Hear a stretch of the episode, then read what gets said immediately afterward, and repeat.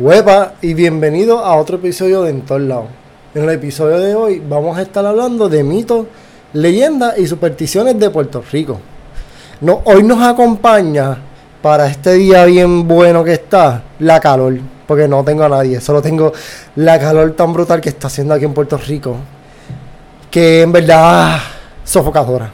En verdad que está bien sofocadora, así que estamos aquí dándolo todo sudando la gota gorda porque aunque pongas aire, aunque tengas el abanico en high, aunque sea lo que sea, puedes estar, tienes que estar metido, tengo que hacer esto dentro de la nevera. Tengo que estar metido haciendo esto dentro de la nevera. Pero pues, ese no es el tema de hoy que vamos a estar hablando. Así que vamos a empezar hablando con unas partecitas. La parte del folclore de Puerto Rico es divertido, algunos son tristes, pero todos los cuentos son hermosos, ¿sabes? Dentro de todo. Un par de maravillosas colecciones para leer son cuentos, una antología de historias cortas de Puerto Rico de Carl Wagenheim, historias de Puerto Rico de Roberto McLuey y Adela Martínez Santiago, y ambos son cuales, ¿sabes? Son libros que son bilingües de un lado y del otro. Vamos a empezar con uno de los primeros, que se titula La creación. Dice que Atabey fue la madre original de la tierra y el poderoso creador del pueblo taíno. Ella creó dos hijos, Yocajú y Huacal Yokahu continuó el trabajo de Atabey y creó el sol y la luna, y tomó gemas de la tierra y las colocó en el cielo como estrella.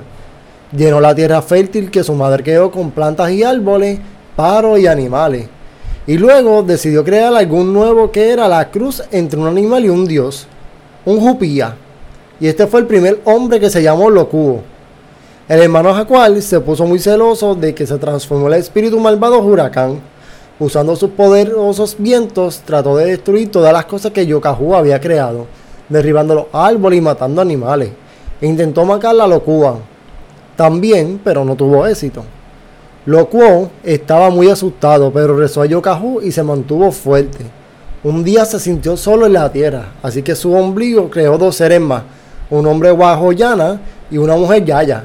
De estos dos humanos, todos los demás descendieron vinieron, Así es como los taínos explicaron la creación de la tierra, la ascendencia de su gente y trataron de dar sentido a la terrible devastación de los huracanes y los terremotos.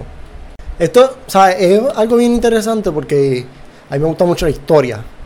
he leído bastantes cosas eh, que se derriban de esto básicamente. Todo viene siendo como que cuando tú vienes a leer de diferentes, por ejemplo, de Siberia, de América del Sur, de Australia, de todos esos continentes y partes del mundo, básicamente sus historias se remotan y son como que del mismo tiempo y básicamente eh, como que se entrelazan.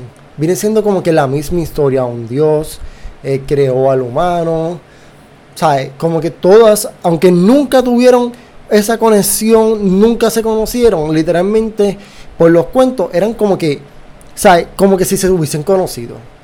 Es como si alguien de un pueblo hubiese ido para el otro, le hubiese contado eso, pero no, nunca se conocieron, nunca por miles de años se habían conocido y cuando tú vienes a leer, todos se conectan en esas historias de cómo fue la creación.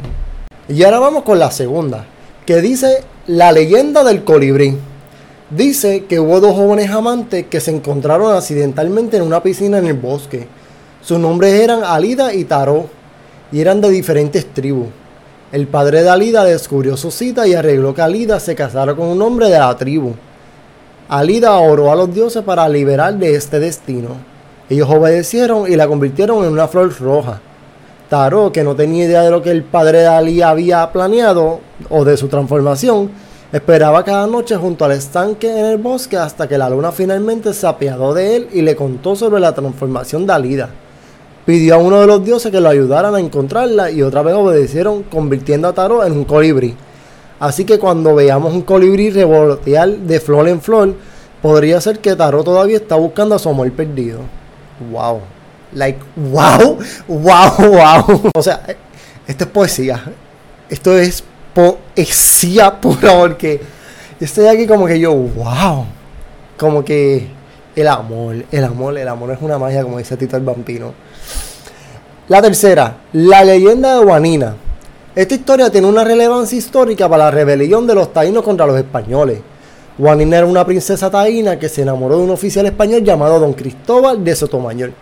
quien murió, por lo que leí y busqué, en 1511, demostrando que los españoles eran mortales y por lo tanto les dio los guerreros del ímpetu que necesitaban para rebelarse.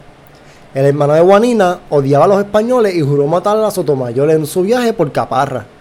Aunque advirtió por Juanina, Sotomayor emprendió el viaje y fue asesinado. Los jefes tribales tildaron a Juanina de traidora por su amor al oficial español y decidieron sacrificarla a los dioses. Pronto descubrieron que se había quitado la vida y que la encontraron con la cabeza apoyada en el pecho de su amante. Fueron enterrados juntos bajo un árbol de ceiba. Según se dice, las leyendas y todo eso, los amantes fueron enterrados bajo un árbol de ceiba, muy parecido a un encontrado en Vieque que lleva 300 años, pero que no se ha estudiado más a fondo ni nada como para ver si se encuentran los cuerpos o si hay alguna evidencia sobre eso. Ahora vamos con el tercero. La capilla del Cristo. Al final de la calle Cristo en San Juan hay una pequeña capilla conocida como la capilla del Cristo. Tiene una historia interesante detrás de esto. Según cuenta la historia, en 1753, un joven llamado Baltasar Montañés corría su caballo por la calle Cristo. En ese momento la calle terminaba en un gran acantilado y corrían justo al borde. Mientras el hombre y el caballo se sumergían en la muerte, Baltasar oró al santo de la salvación. El santo respondió su oración y sobrevivió. Pero plot twist, en realidad murió.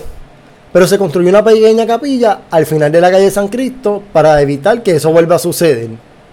Mira, en verdad yo lo siento por Baltasar, pero me dio risa. No lo puedo negar porque yo como que, ah, mira, pues sobrevivió nice. Y de momento en realidad murió y yo, ah, ok. Como que, wow. So, está jugando con mis emociones básicamente, como que, wow. Bueno, ahora vamos con el próximo que se titula Lluvia de ranas. En el bosque nacional de Yunque, cuando la humedad es alta, las pequeñas ranas coquín trepaban a grandes alturas en el dosel del bosque.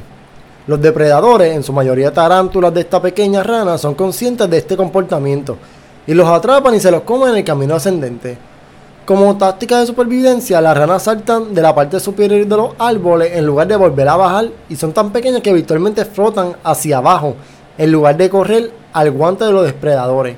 En realidad, llueven ranas.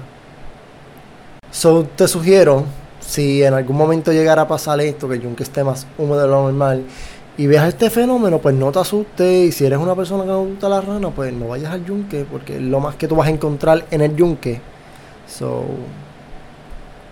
En verdad que estas historias me, tenían a mí como que en verdad que yo no podía parar de leer porque en verdad es tan tan interesante y yo decía como que wow, y si eso pasara hoy en día, y cómo hubiese sido eso, verlo en persona, ¿sabes?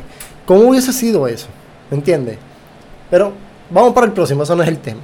El chupacabra, el famoso chupacabra de Puerto Rico. Según dice la leyenda, todo lo que sea, es una criatura que terroriza a Puerto Rico y Sudamérica e incluso parte de los Estados Unidos. Su nombre significa chivo espiador de cabra, porque chupa la sangre de las cabras y otros animales pequeños y solo deja un cadáver con dos pequeños agujeros de punción. Algunos dicen que es verde y otros dicen que es gris. Yo nunca lo he visto, eso no sé qué color. Algunos dicen que tiene las alas, mientras que otros están convencidos que es un extraterrestre que aterrizó en Puerto Rico. No sé. Si ustedes lo han visto, me deja saber y me envíe una foto por WhatsApp, por favor. anyway, seguimos. El próximo es la rogativa. Esta escultura de una procesión religiosa en el viejo San Juan conmemora uno de los cuentos históricos más extrañables de Puerto Rico. En 1797 los británicos, dirigidos por Sir Ralph Abercrombie, atacaban San Juan desde el este. Los españoles fueron severamente superados en número y el resultado no se vio bien. Los ciudadanos de San Juan decidieron tener la procesión religiosa a través de la ciudad. La leyenda dice que los británicos confundieron todas las antorchas con los refuerzos españoles. Los británicos sintieron que no tenían la fuerza suficiente para superar los refuerzos y se retiraron. Esto sí, la, rotativa representa la marcha de la gente que disuadió a los británicos. Esto yo lo había escuchado y esto me pareció súper interesante de cómo literalmente la gente saliendo a, a rogar, a orar en la calle, hizo que una invasión no ocurriera. Una invasión que iba a ser inevitable. Like, o sea, no sé ni qué decir. porque yo me puse a leer sobre eso y en verdad es interesante. So, ¿sabes? los invito a que busquen sobre esa leyenda, ese mito, ese hecho, ese evento que ocurrió. En verdad que está súper interesante y en verdad que yo me quedé como que boquiabierto con eso. Ahora vamos con Salomé Iraruaca. El mayor orgullo de don Julián Correa era su hermosa hija de 17 años, Salomé. Un día Salomé condujo su caballo hasta el río Abacoa para ir caminar diariamente. Pero este día su padre insistió en que Juan, el hijo del rico terrariente don Ramón Rivera, la acompañara porque esperaba que algún día se casaran. Cuando llegaron a la orilla del río, Salomé vio una hermosa flor flotando en el río y se inclinó para agarrarla. Solo para resbalar sobre una piedra, perdió el equilibrio y cayó en la corriente rápida. Pero cuando le gritó a Juan por ayuda, no tuvo valor y solo gritó que iría a la hacienda en buscar de ayuda. Salomé pensó que estaba segura de morir pero luego vio a través del cielo un rayo de bronce y cobre que cayó desde el acantilado. Unos poderosos brazos la abrazaron y la llevaron sana y salva a la orilla del río. Su salvador era un hombre joven, piel morena y de ojos color de miel, y ella se enamoró de él instantáneamente. Cuando ella le preguntó su nombre, respondió, soy Arbaca, el último de los guerreros taínos, hijo del Urayacán, y Cecilia, el español, nieto del cacique Abacoa. Wow. Wow, wow, wow. Aruaca la llevó a la hacienda solo para tener los hombres de la hacienda comienzan a dispararle a Aruaca. Trató de defenderse, pero había demasiados. Don Julián intentó matar al joven, pero Salomé saltó entre ellos diciendo, les debo la vida a este hombre.